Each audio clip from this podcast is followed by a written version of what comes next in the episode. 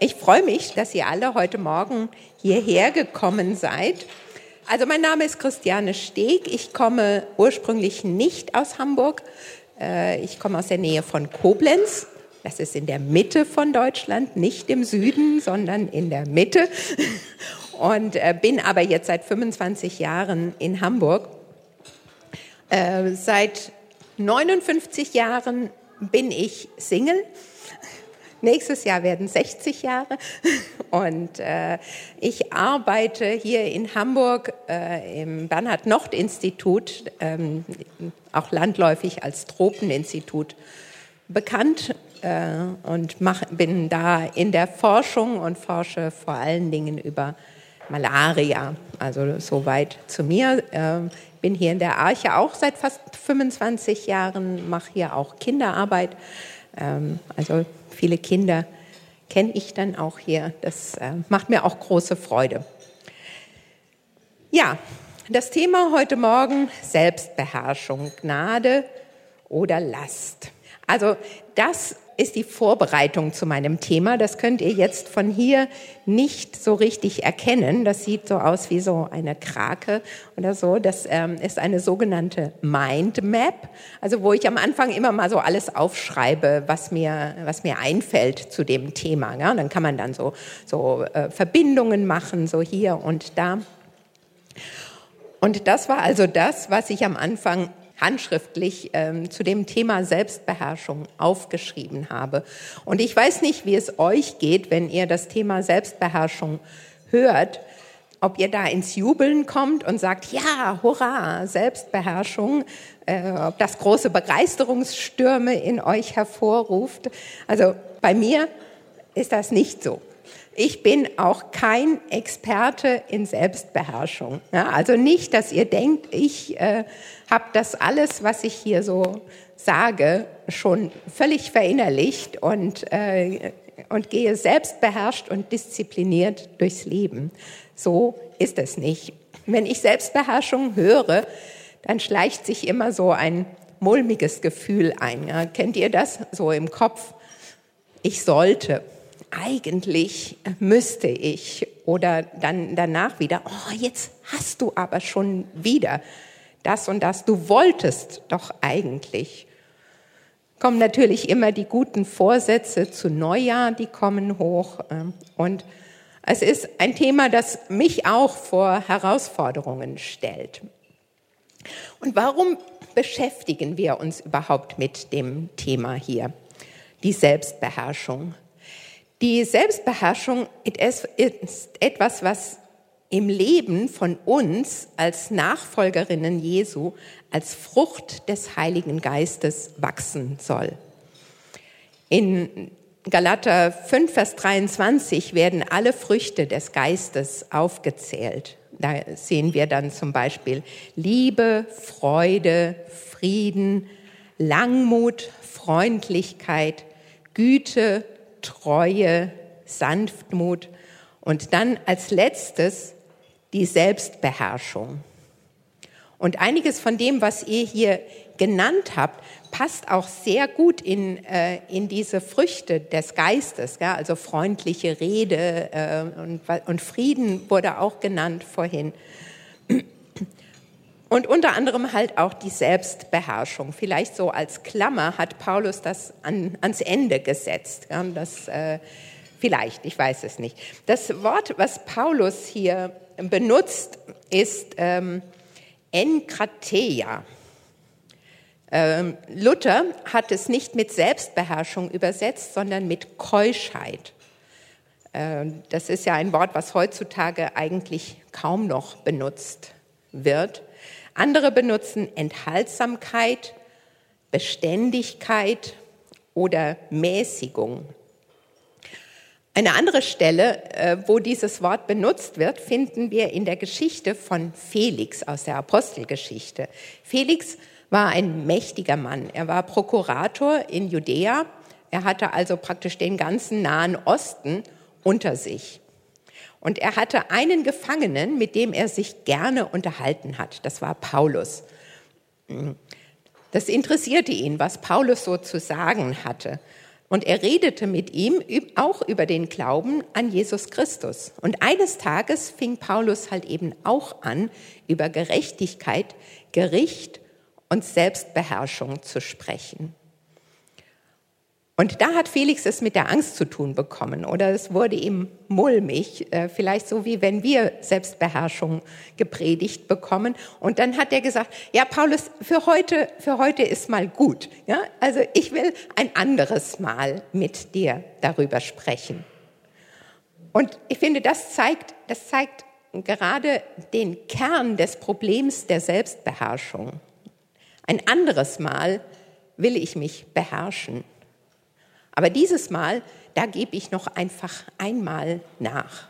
Ja, oft sind es gar nicht so bewusste Sachen. Ja? Einfach, meistens überkommt es uns ja einfach und, äh, und dann denken wir im Nachhinein, ja, aber das nächste Mal, da will ich mich beherrschen. Also ist Selbstbeherrschung doch eher eine Last, etwas, was einfach zu schwer ist etwas, was mich quält, ein Zwang, der mir auferlegt wird. Wenn wir in die modernen Ratgeber schauen, dann lesen wir oder die wollen uns belehren, dass wir unseren Gefühlen Raum geben müssen.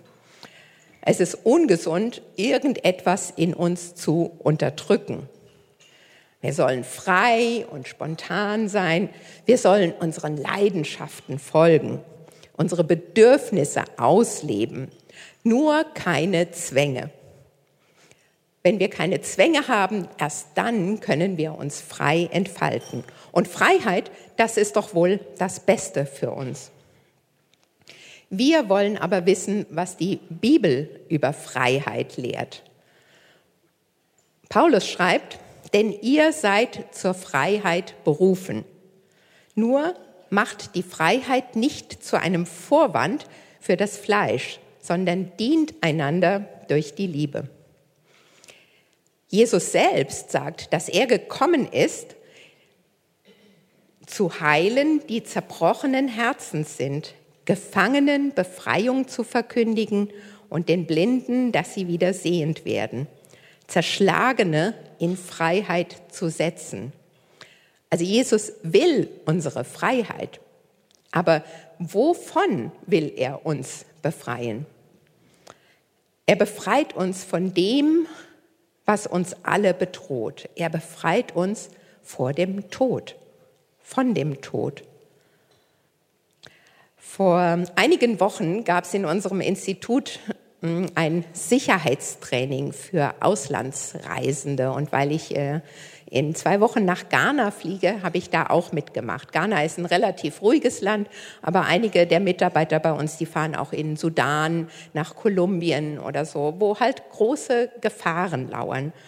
Und wir haben da gelernt, wie wir uns in verschiedenen Gefahrensituationen verhalten sollen. Also da gab es zum Beispiel wie man sich an Checkpoints verhält, äh, wie man sich verhält, wenn, äh, wenn ein, ein Auto entführt wird. Und unter anderem haben wir halt auch eine Geiselnahme durchgespielt.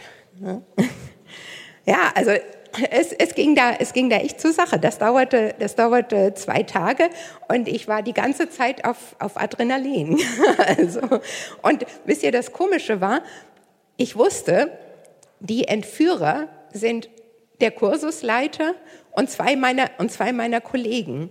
Aber es ist trotzdem ein beängstigendes Gefühl, auf dem Boden zu liegen und jemand brüllt dich an und deutet mit einer, zeigt mit einer Waffe auf dich.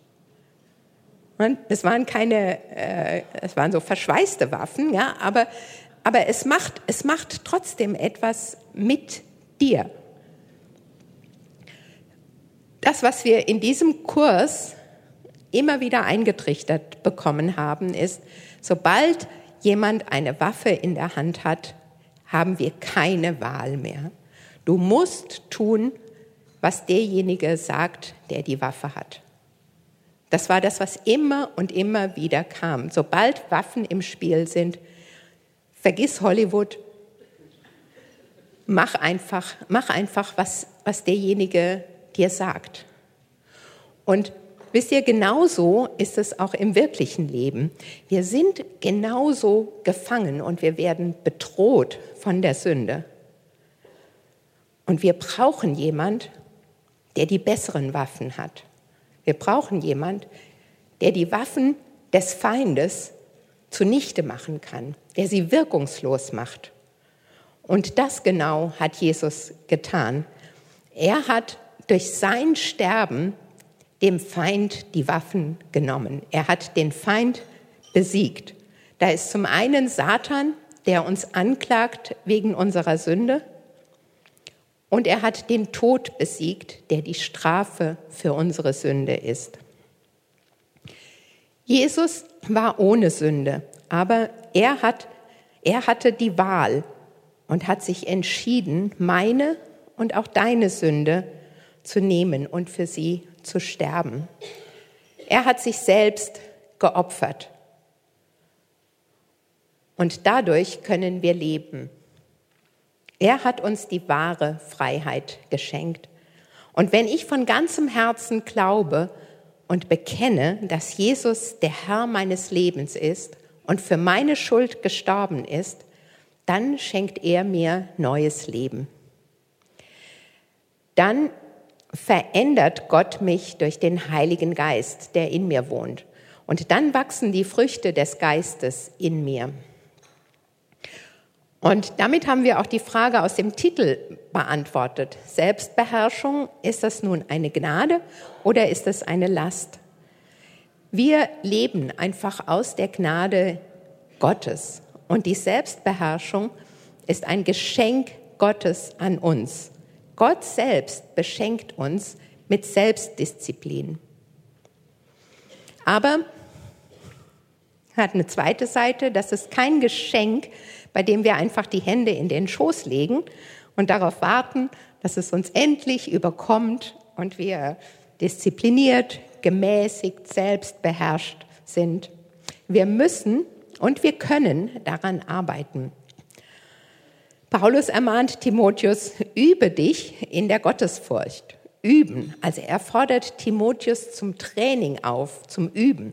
Unser Leben ist unser Übungsfeld. Und die erste Frage, die wir uns jetzt stellen, warum soll ich mich beherrschen? Welche Vorteile hat ein diszipliniertes Leben? Ja. Studien behaupten, dass disziplinierte Menschen im Allgemeinen glücklicher sind als undisziplinierte. Die Wissenschaftler vermuten, dass in der Versuchung ein Konflikt entsteht zwischen der unmittelbaren Befriedigung des Verlangens und dem langfristigen Ziel, äh, das ich mir gesetzt habe. Auf der einen Seite macht mir das Nachgeben Spaß, aber auf der anderen Seite weiß ich auch, dass es nicht richtig ist oder gut ist für mich. Das haben die Wissenschaftler herausgefunden. Und da kann man mal sehen, wie lange Wissenschaftler brauchen, um das herauszufinden, was auch die Bibel sagt. Denn Paulus schreibt schon, äh, denn ich weiß, dass in mir, das heißt in meinem Fleisch, nichts Gutes wohnt. Das Wollen ist zwar bei mir vorhanden, aber das Vollbringen des Guten gelingt mir nicht. Denn ich tue nicht das Gute, das ich will, sondern das Böse, das ich nicht will, das verübe ich. Nun gibt es ja aber auch Situationen, wo wir uns beherrschen können. Es gibt Menschen, die im Allgemeinen ähm, sehr diszipliniert sind. Würde das denn reichen? Und dazu muss man sagen, dass die Selbstbeherrschung an sich in Gottes Augen noch keine Tugend ist. Also wir können uns so sehr beherrschen, wie wir wollen. Gott kommt es nicht darauf an, was wir tun, sondern die Frage, die dahinter steht, was geht in uns vor? Was treibt meine Selbstbeherrschung? Welche Motive stecken hinter meinen Handlungen? Es kann sein, dass ich insgesamt, insgeheim denke, mit einem disziplinierten Leben sehe ich einfach besser aus vor Gott. Mit, damit kann ich es mir verdienen, dass Gott mich annimmt. Aber dann treibt mich die Gesetzlichkeit, dass ich Regeln einhalte, um etwas dafür zurückzubekommen. Ich kann auch denken, ich sehe einfach besser aus vor anderen. Dann treibt mich der Stolz. Oder vielleicht will ich gut vor mir selbst dastehen. Es entspricht meinem Selbstbild, dass ich diszipliniert, effizient, äh, willensstark bin. Dann treibt mich der Egoismus. Und es kann sein, dass meine Selbstbeherrschung von Angst diktiert wird. Was denken die anderen, wenn ich mich jetzt so gehen lasse? Es geht mir ganz häufig mit meiner Wohnung so, dass ich denke, na, du räum mal lieber ein bisschen auf. Was sollen denn die Besucher denken, wenn sie jetzt kommen? Aber dann treibt mich eigentlich die, die Suche nach Anerkennung. Und bei all diesen Gründen stehe ich selbst und meine Leistung im Mittelpunkt. Aber Gott will nicht meine Leistung, er will eine Beziehung zu mir. Er will keine Knechte und Mägde, die sich für ihn abschuften. Er will uns adoptieren als Söhne und als Töchter, die ihn lieben. Gott gibt uns nicht einen Plan mit dem Titel In zwölf Schritten zur Selbstbeherrschung. Nein, er gibt uns eine Person, er gibt uns Jesus Christus. In dieser Person schenkt er uns alles, was unser Herz erfüllt. In dieser Person finden wir das Glück. Und deshalb ist der Kern unserer Selbstdisziplin von Liebe erfüllt, von der Liebe zu Jesus. Und aus dieser gegenseitigen Liebe, weil Jesus uns liebt, weil wir Jesus lieben, leben wir unser Leben. In Epheser 5 steht, werdet nun Gottes Nachahmer als geliebte Kinder und wandelt in der Liebe, gleich wie auch Christus uns geliebt und sich selbst für uns gegeben hat. Wenn wir Jesus nachfolgen, dann sollen wir ihn auch nachahmen. Und weil der neue Geist in uns wohnt, deshalb können wir das auch. Wir können jetzt ein Leben zu seiner Ehre führen und die Früchte des Geistes wachsen in uns, auch die Selbstbeherrschung. Gott will in unserem Leben herrschen, weil nur er weiß, was das Beste für uns ist. Schon David sagt, dieser Gott, sein Weg ist vollkommen. Der erste Grund für unsere Selbstbeherrschung ist also, dass wir als Nachfolger Jesu auch die gleiche Gesinnung wie Jesus haben. Aber darüber hinaus treibt unsere Selbstbeherrschung auch die Hoffnung, die unser Leben erfüllt. Gott hat uns für die ewige Gemeinschaft mit ihm erfüllt, äh, bestimmt. Das aber, sagt Jesus, ist der Wille dessen, der mich gesandt hat, dass jeder, der den Sohn sieht und an ihn glaubt, ewiges Leben hat und ich werde ihn auferwecken am letzten Tag. Dieses Leben ist also nur die Vorbereitung auf dieses ewige Leben. Und in diesem Leben sollen wir die Sünde hassen und bekämpfen. Und die Selbstbeherrschung hilft uns dabei, das Ziel zu erreichen. Sie hilft uns auch, das Ziel im Auge zu behalten ohne dieses Ziel mühen wir uns vergebens ab. Wir brauchen eine starke Motivation, um der Versuchung zu widerstehen. Paulus vergleicht es mit einem Wettlauf und schreibt, ich vergesse, was da hinten ist und strecke mich aus nach dem, was vor mir liegt und jage auf das Ziel zu, den Kampfpreis der himmlischen Berufung Gottes in Christus Jesus. Mit dem Ziel vor Augen können wir uns von der irdischen Versuchung abwenden. Wir können mit Freuden die Dinge, die Gott uns gibt, genießen, ohne dass sie uns beherrschen. Die Selbstbeherrschung ist auch ein Schutz für uns. In den Sprüchen steht, wie eine Stadt mit geschleiften Mauern, so ist ein Mann, dessen Geist sich nicht beherrschen kann. Ohne Mauern war eine Stadt schutzlos gegenüber Feinden oder auch wilden Tieren. Und auch wir sind schutzlos, dem Ruin verfallen, ohne Selbstbeherrschung. Wir brauchen vor allem einen starken Geist, der uns schützt. Und zum Glück hat dieser starke Geist aber nichts mit unserer Willensstärke zu tun, sondern Gott selbst stärkt unseren Geist. Er verspricht, dass der Herr nahe ist denen, die zerbrochenen Herzens sind, und er hilft denen, deren Geist zerschlagen ist. Also es ist nicht unsere eigene Stärke, die uns hilft dabei, sondern Gott selbst stärkt uns. Und das, was Gott in uns tut, das ist auch ein Grund zur Freude. Die Freude, dass wir versöhnt sind mit Gott. Auf der einen Seite sollen wir kämpfen und laufen und gegen die Sünde äh, kämpfen, aber auf der anderen Seite verspricht Gott uns, dass er das Gute bewirkt.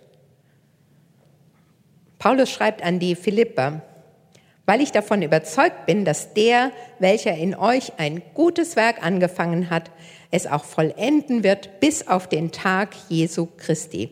Zwar sündigen wir hier noch, aber wir wissen, dass unsere Sünden vergeben sind. Wir müssen keine Angst mehr vor dem Zorn oder dem Gericht Gottes haben.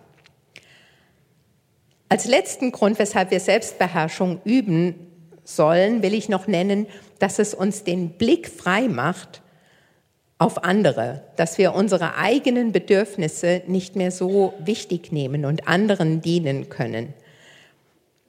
Nochmal Paulus, obwohl ich frei bin von allen, habe ich mich doch allen zum Knecht gemacht, um desto mehr Menschen zu gewinnen. Die Freiheit, die wir in Christus haben, können wir nutzen, um anderen Gutes zu tun. Nachdem wir jetzt die Gründe für die Selbstbeherrschung betrachtet haben, sozusagen die Grundlage gelegt haben, wollen wir uns jetzt anschauen, auf welchen Feldern soll ich Selbstbeherrschung lernen? Welchen Kampf soll ich kämpfen? Die Gebiete, auf denen wir kämpfen, können für jeden von uns unterschiedlich sein. Sie können auch in verschiedenen Phasen unseres Lebens unterschiedlich sein. Ich will ein paar Beispiele nennen. Als erstes ist mir und sicher auch den meisten von euch der Körper eingefallen, oder? Das ist ein ständiges Kampffeld mit der Selbstbeherrschung.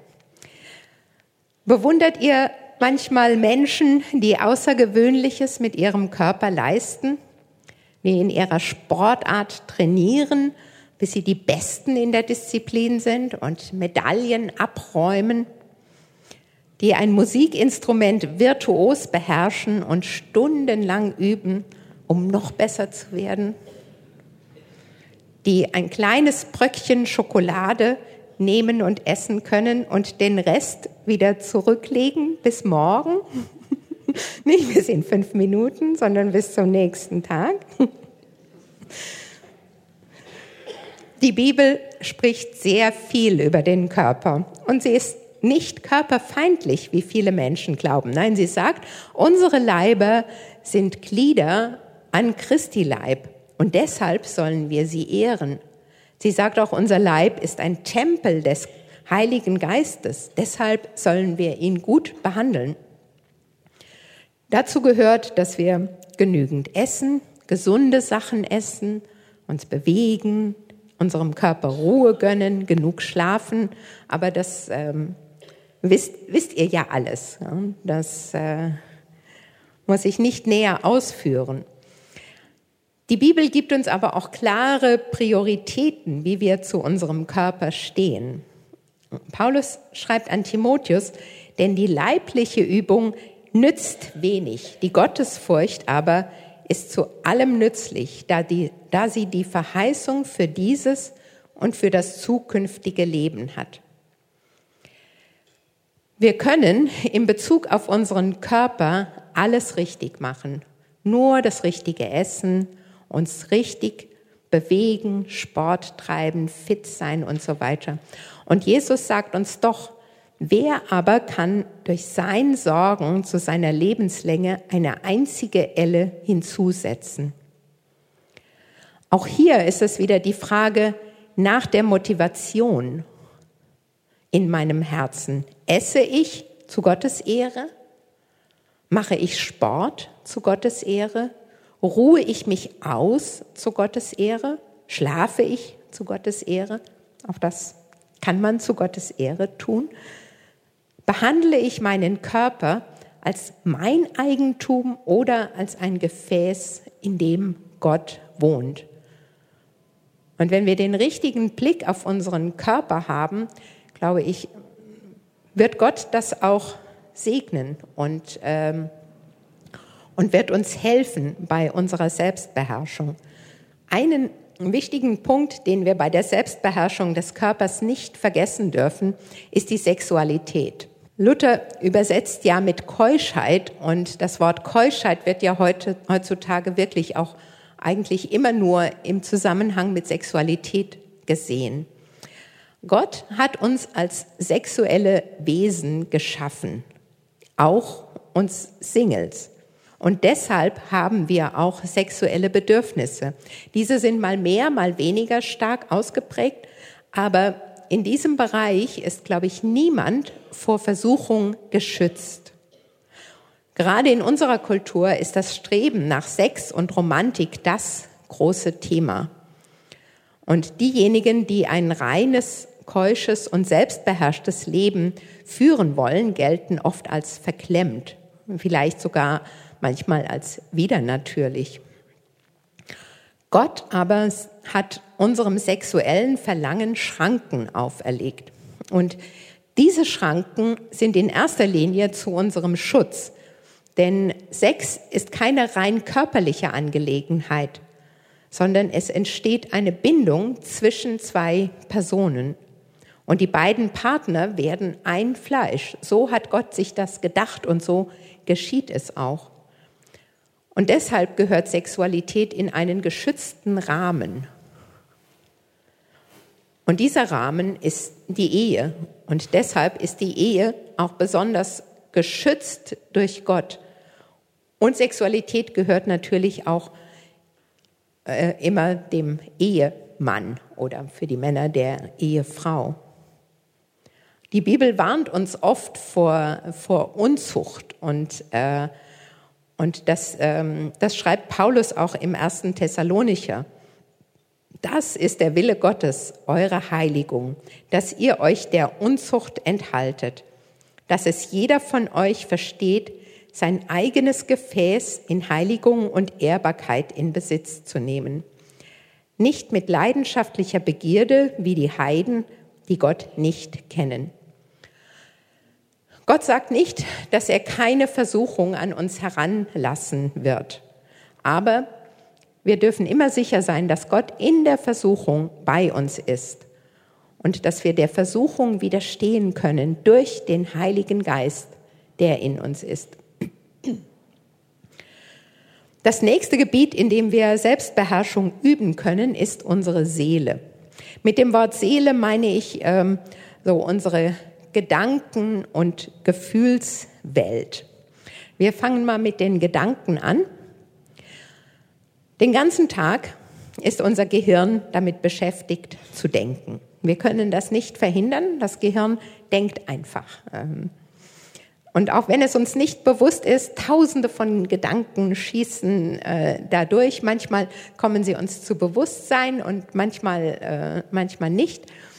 Und trotz dieser Menge an Gedanken fordert uns die Bibel auf, jeden Gedanken gefangen zu nehmen zum Gehorsam gegen Christus. Gedanken gefangen zu nehmen ist keine einfache Sache, weil sie wirklich schießen.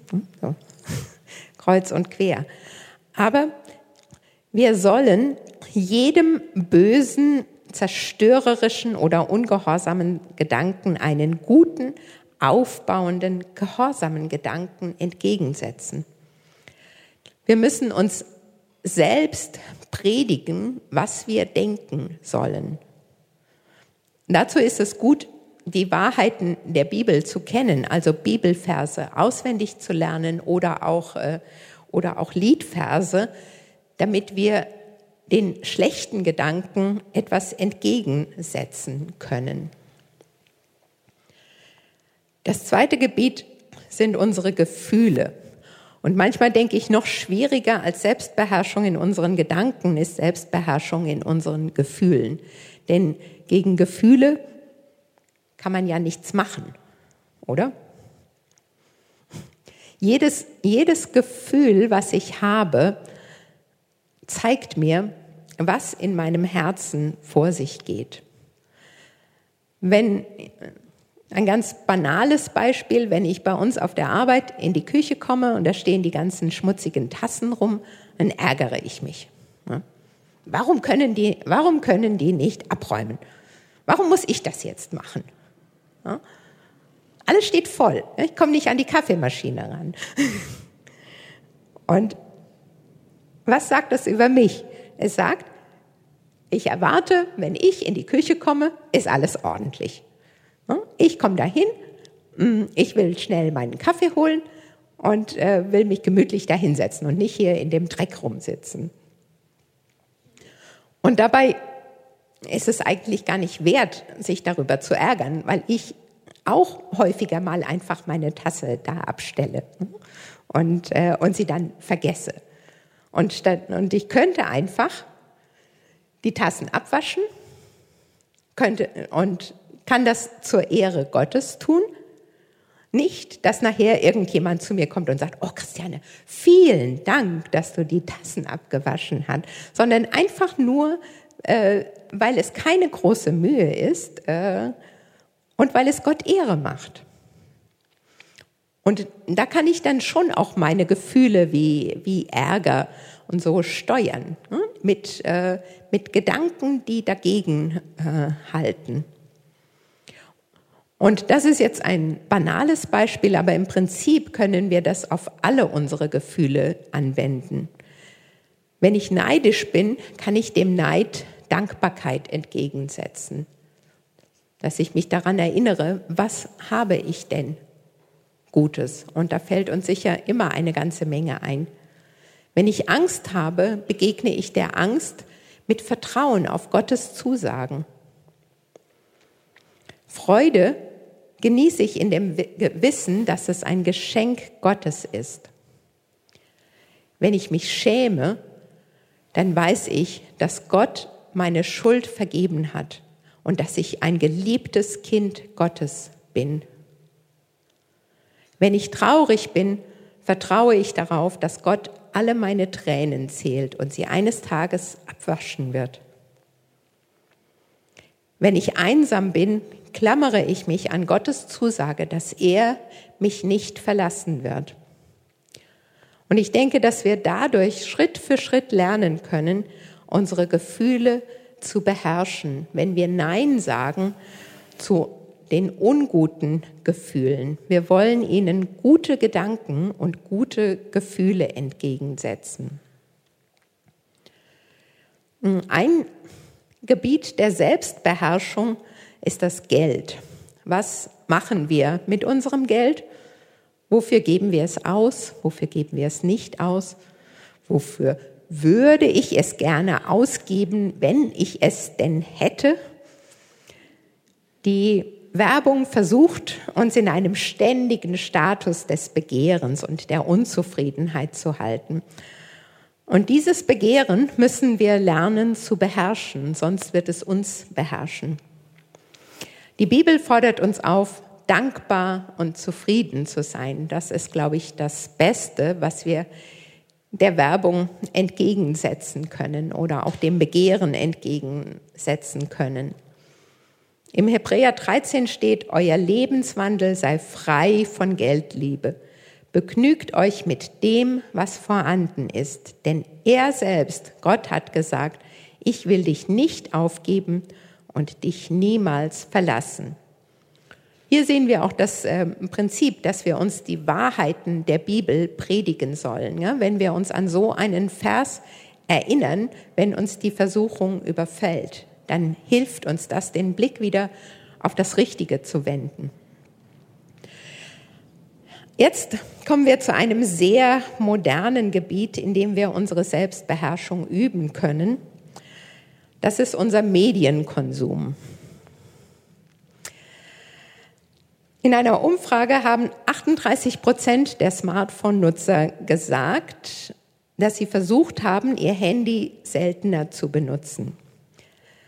Aber nur 12 Prozent von ihnen waren erfolgreich. Habt ihr das auch schon mal versucht? Was ist eure Erfahrung damit? Und warum ist Selbstbeherrschung auf diesem Gebiet so schwer? Das betrifft vor allen Dingen, glaube ich, jüngere Leute, aber nicht nur. Ne? Also äh, so Handykonsum ist auch bei, äh, ja, ich glaube, es ist eine Veranlagung, die, die jeder in sich hat. Und warum ist das so? Es gibt ein sehr gutes Buch von Toni Reinke, wie dein Smartphone dich verändert. Und er sagt, das Handy füttert unsere Sucht nach Ablenkung. Ablenkung von Dingen, die wir eigentlich tun sollten. Wir sollten eigentlich arbeiten oder irgendwas anderes machen, aber vorher wollen wir dann doch schnell noch mal checken, was in der Welt so äh, los ist. Und schwuppdiwupp äh, ist eine Stunde vorbei. Wir sind eigentlich mit anderen zusammen, aber so richtig interessiert uns das nicht, was die, was die erzählen, dann gucke ich doch mal schnell auf meinem Handy, äh, was meine Freundin bei Instagram gepostet hat. Oder wir können die Stille und den Gedanken an die Ewigkeit einfach nicht ertragen und wollen uns ablenken. Aber es ist nicht nur die Sucht nach Ablenkung, die die Medien so gefährlich macht, auch das zur Schaustellen von Unmoral und Sünde kann eine große Versuchung für uns sein. Und es gibt noch die Angst, etwas zu verpassen, nicht dazuzugehören. Und das alles lenkt unseren Blick auf das Handy und damit auf die Dinge der Welt und weg von Gott. Das ist im Prinzip auch nichts Neues, denn Paulus schreibt schon in seinem Brief an die Kolosser, trachtet nach dem, was droben ist und nicht nach dem, was auf der Erde ist. Und natürlich ist ein Handy nicht von sich böse. Ich kann auch mit ihm oder mit dem Computer nach dem trachten, was droben ist. Es gibt unzählige Möglichkeiten, Medien zu meinem persönlichen Wachstum und zur Ehre Gottes zu benutzen. Aber ich glaube, es ist gut, die Gefahren zu kennen und um nicht in Versuchung zu geraten. Eine, ein Gebiet, wo wir noch Selbstdisziplin einüben können, sind Beziehungen. Warum brauchen wir in Beziehungen Selbstdisziplin? Beziehungen stellen unser Herz auf die Probe. Je intensiver die Beziehung, desto härter ist die Probe. Das gilt für die Familie, es gilt für Freundschaften, für Kollegen, auch für die Gemeinde hier. Im Zusammenleben mit anderen kommt früher oder später der wahre Charakter hervor, mein wahrer Charakter. Denn in Beziehungen gibt es Stress und Ärger, Missverständnisse, falsche Erwartungen und so weiter. Und wenn wir unbeherrscht in Beziehungen sind, dann werden wir andere verletzen, ihnen kein Beispiel für Jesu Liebe sein und selbst auch Schaden nehmen durch unser Handeln. Beziehungen brauchen Kommunikation und deshalb ist die Sprache auch ein wichtiges Übungsfeld für unsere Selbstbeherrschung. Jakobus geht so weit und sagt, wenn jemand sich im Wort nicht verfehlt, so ist er ein vollkommener Mann, fähig, auch den ganzen Leib im Zaum zu halten. Also wenn wir unsere Worte beherrschen können, dann können wir auch Selbstbeherrschung in allen anderen Gebieten erreichen. Dazu gehört natürlich auch, dass wir uns nicht in Klatsch und Tratsch verlieren, dass wir uns daran nicht beteiligen. Und stattdessen sollen wir Beziehungen stärken durch Ermutigung, durch gute Worte, die wir anderen weitersagen. Im Hebräer steht, darum richtet wieder auf die schlaff gewordenen Hände und die erlahmten Knie. Jagt nach dem Frieden mit jedermann und der Heiligung ohne die niemand den Herrn sehen wird. Das heißt, dass wir in die Beziehungen investieren.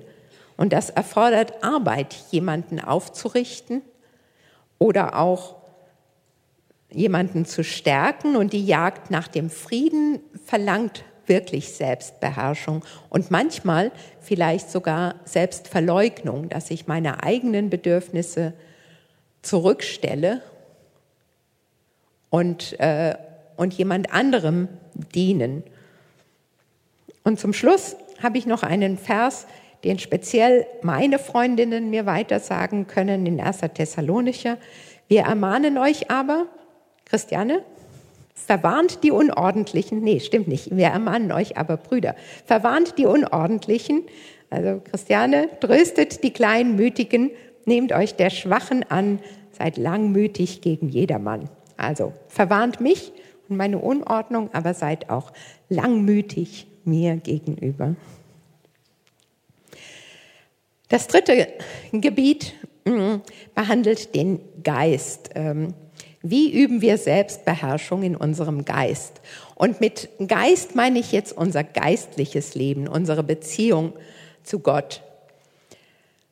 Wir wissen sicher zum größten Teil, was wir brauchen, um unsere Beziehung zu Gott wachsen zu lassen. Wir brauchen Gottes Wort, wir brauchen Gebet, wir brauchen Gemeinschaft mit anderen Christen. Gott gibt uns seine Gnade mit Hilfe dieser drei Dinge. Und deshalb bezeichnet David Mattis sie als Mittel der Gnade.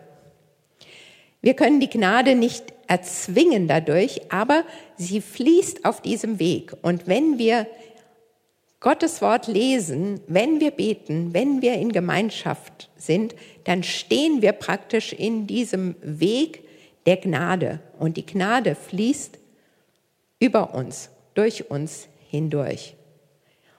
Und dann kann sie uns füllen. Natürlich gehören zu dem geistlichen Bereich auch noch andere Disziplinen wie Fasten, Anbetung oder Unterordnung. Aber das würde jetzt im Rahmen dieses, ähm, dieses Vortrags zu weit führen. Da könnte man noch mal einen ganz eigenen äh, Vortrag dazu machen. Mann, Mann. Und mit dem, mit dem geistlichen Bereich sind wir auch schon fast bei dem Thema wie Selbstbeherrschung eingeübt werden kann. Denn durch die Beziehung zu Gott erfahren wir Orientierung und er gibt uns die Kraft zur Disziplin. Der Heilige Geist zeigt uns auch, wie und wo wir Selbstbeherrschung einüben. Also wie soll ich mich beherrschen? Selbstbeherrschung, haben wir schon am Anfang gehört, ist eine Frucht, die der Heilige Geist in mir bewirkt. Sie ist eine innere Kraft, die mich in die Lage versetzt, mich zu beherrschen. Also die Kraft kommt von innen und die Taten, die daraus entspringen, sind Gewohnheiten, die ich einüben muss. Und bei den Übungen geht es nicht darum, dass wir uns Gottes Wohlwollen verdienen oder dass wir Gott zu irgendwelchen Handlungen überreden können. Wenn ich das mache, dann mach doch bitte das. Also, es geht, wie ich schon am Anfang gesagt habe, darum, aus Liebe zu Jesus ihn als mein Vorbild zu nehmen und ihm nachzueifern. Wir wollen ausdauernd laufen in dem Kampf, der vor uns liegt, indem wir hinschauen auf Jesus den Anfänger und Vollender des Glaubens. Aber wie schaffen wir es, mit Ausdauer zu laufen? Wie halten wir unsere guten Vorsätze auch durch? Wir alle haben schon häufig einen Entschluss gefasst. Nehmen noch mal das mit dem Handy zum Beispiel nur eine halbe Stunde surfen am Abend oder mit der Schokolade nur ein Bröckchen pro Tag. ein Riegel, ein Riegel. Aber nach drei Tagen haben wir festgestellt, ja, du hattest dich doch mal dazu entschlossen. Wo ist es denn jetzt? Dann ist unser Entschluss schon wieder hinfällig. Und dann denken wir, ah, wenn ich doch nur, wenn ich doch nur willensstärker wäre, ja, dann, dann könnte ich dem auch widerstehen. Aber daran liegt es gar nicht. Es liegt nicht an unserem Willen, denn unser Wille ist immer stark genug. Unser Wille ist nur auf das falsche Ziel gerichtet. Wir müssen unseren Willen auf das richtige Ziel richten. Denn unser Wille hat ja auch unseren Entschluss ins Wanken gebracht. Wir wollten ja in dem Moment nicht das, was wir eigentlich ursprünglich wollten, sondern wir wollten etwas anderes. Und das liegt manchmal daran, dass wir einfach versuchen, aus eigener Kraft uns zu verbessern dass wir denken, das muss ich jetzt doch einfach schaffen. Und denken, mit viel Willenskraft geht das auch. Es funktioniert auch bei einigen Leuten. Ja? Also es gibt, es gibt Menschen, die von Natur aus, glaube ich, einen sehr, eine sehr starke Selbstbeherrschung und Selbstdisziplin haben.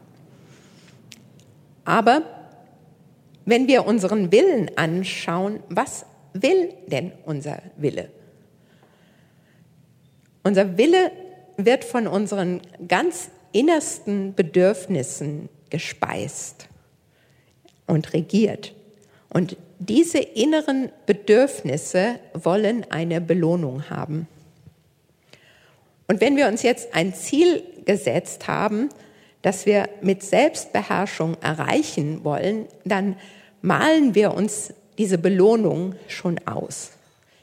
Wir denken, ein ganz klassisches Beispiel, äh, ich will jetzt weniger essen und will abnehmen.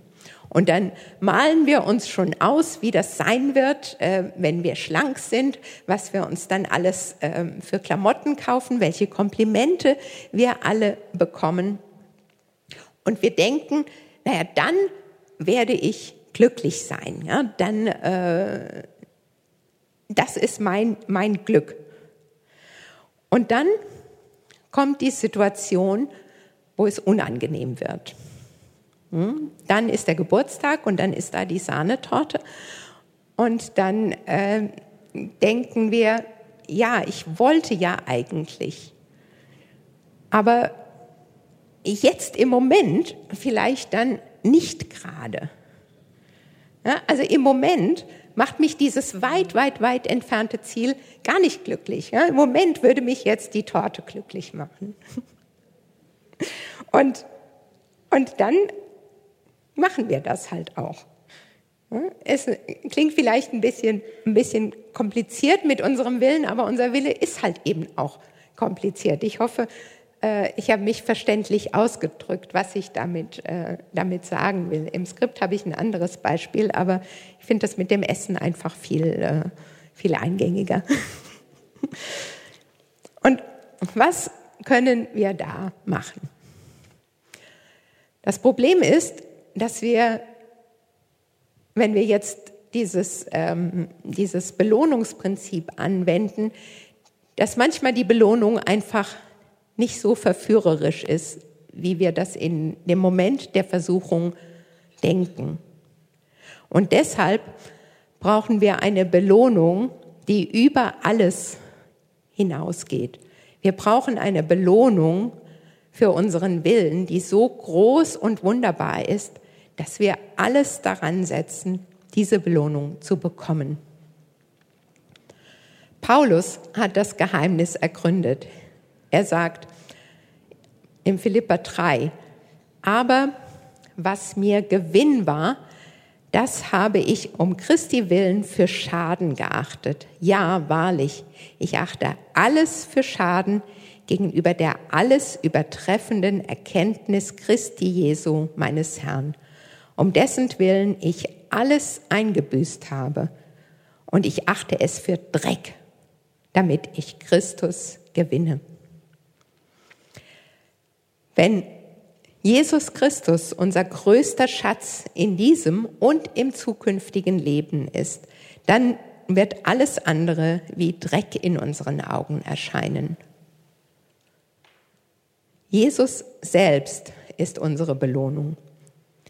Und dann ist Selbstbeherrschung keine Strapaze mehr, die wir um jeden Fall vermeiden wollen, sondern ein Mittel zur Freude.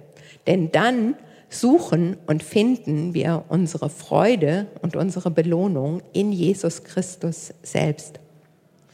Zum, zum Schluss möchte ich noch auf ein paar praktische Punkte eingehen, die uns beim Einüben der Selbstbeherrschung helfen können. Oft gehen wir so ein bisschen planlos an die Sachen heran. Ähm, es lohnt sich genau zu beobachten, in welchen Situationen gerate ich in Versuchung. Gibt es irgendwelche Vorzeichen?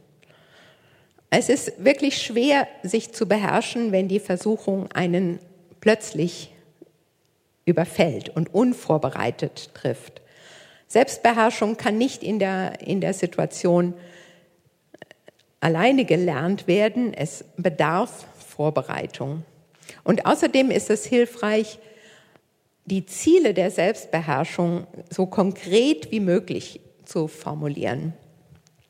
Ihr wisst ja inzwischen schon, dass Ordnung nicht so meine große Stärke ist. Und ähm, mein, mein Ziel ist es deshalb nicht, dass ich sage, ich will allgemein ordentlicher werden, sondern dass ich sage, wenn ich abends nach Hause komme, wird eine halbe Stunde irgendwas im Haushalt gemacht.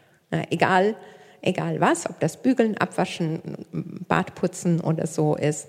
Und das funktioniert viel besser, als, äh, als so allgemein zu sagen, ich will ordentlicher werden. Wenn es frühe Warnhinweise gibt und wir sie kennen, dann müssen wir aus der Situation fliehen. Wenn sich zum Beispiel in bestimmten Situationen der Neid meldet, dann sollten wir diese Situationen meiden. Der beste Weg, der Versuchung zu widerstehen, ist erst gar nicht in Versuchung zu kommen. Und bestimmte Situationen erfordern dann einfach auch einen, einen klaren Schnitt. Äh, also wenn ich in der Gefahr stehe, zum Beispiel mich in einen verheirateten Mann zu verlieben, dann äh, muss man da einfach ein, ein, muss ich einfach einen klaren klaren Schnitt machen und mich von, von ihm fernhalten und nicht denken, ah, ich schaffe das, äh, schaff das schon, mich zu beherrschen. Andere Situationen lassen sich vielleicht besser meistern, wenn man in kleinen Schritten vorangeht. Und die Hauptsache ist, dass wir regelmäßig üben im Blick auf das Ziel hin. Und wir sollen nicht warten, bis wir uns irgendwie bereit fühlen oder bis es sich richtig anfühlt. Äh, das ähm, geht meistens schief. Also es ist gut, wenn wir jemanden haben, dem wir Rechenschaft ablegen. Jemand, der nachfragt, wie es uns geht. Jemand, der für uns betet, wenn wir uns in der Selbstbeherrschung üben. Und damit sind wir auch beim nächsten Punkt. Unser Kampf hat immer auch eine geistliche Dimension, auch wenn es um so etwas Banales wie die Bügelwäsche geht und die wir nicht so lange liegen lassen wollen. Und deshalb muss die Übungsphase immer mit Gebet begleitet werden. Paulus sagt, Obgleich wir im Fleisch wandeln, so kämpfen wir doch nicht nach Art des Fleisches, denn die Waffen unseres Kampfes sind nicht fleischlich, sondern mächtig durch Gott zur Zerstörung von Festungen. Und dann ein wichtiger Punkt, wenn ich einmal versagt habe, dann muss ich nicht aufgeben. Die nächste Gelegenheit zur Selbstbeherrschung wird kommen und dann werde ich mit Gottes Hilfe bestehen. Und ich muss auch nicht an Gottes Hilfe zweifeln, wenn ich versage. Vorhin habe ich schon gesagt, ich muss das Ziel, den Preis, die Belohnung im Auge behalten. Unser Ziel ist es, Jesus ähnlicher zu werden, in der Beziehung zu ihm zu wachsen und danach unsere Handlungen auszurichten. Und ich laufe im Vertrauen auf Gottes Kraft. Denn Gott ist es, der in uns sowohl das Wollen als auch das Vollbringen wirkt nach seinem Wohlgefallen. In all den Anstrengungen können wir auf Gottes Kraft vertrauen. Gott baut unseren Geist auf und ist gerade auch in Anfechtungen bei uns. In Jesus haben wir die Fülle. Paulus schreibt, ich vermag alles durch den, der mich stark macht, Christus. Und das ist die Kraft, die uns erfüllt, die uns in der Spur hält und die uns im Gegensatz zu unserer Kraft unerschöpflich ist und die uns ans Ziel bringen wird. Was wir brauchen, ist neue Selbstdisziplin im Leben, geboren aus neu geordneten Prioritäten und gestärkt von einer neuen Lebensfreiheit in Christus. Und Jakobus schreibt, Glückselig ist der Mann, der die Anfechtung erduldet, denn nachdem er sich bewährt hat, wird er die Krone des Lebens empfangen, welche der Herr denen verheißen hat, die ihn lieben. Und ich wünsche, dass unsere Anstrengung zur Selbstdisziplin zu einer immer größeren Freude an unserem Gott und seinen wunderbaren Werken führt. Dann laufen wir leicht. Und der Herr segne euch dabei. Amen.